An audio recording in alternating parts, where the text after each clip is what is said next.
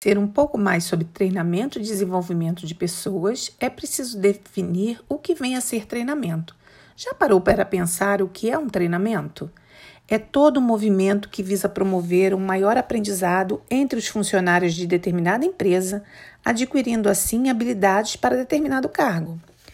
São objetivos do treinamento de pessoas motivar a eficiência, aumentar a produtividade, conquistar a qualidade promover a segurança no trabalho e evitar o retrabalho.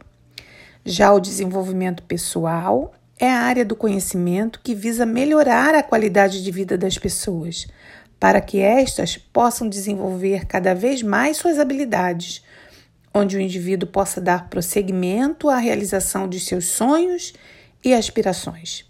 A partir do treinamento e desenvolvimento de pessoas, as empresas estarão fortalecendo talentos e buscando melhoria de vida de seus colaboradores. Vale ressaltar também que o funcionário terá um melhor desempenho no campo individual e no campo coletivo.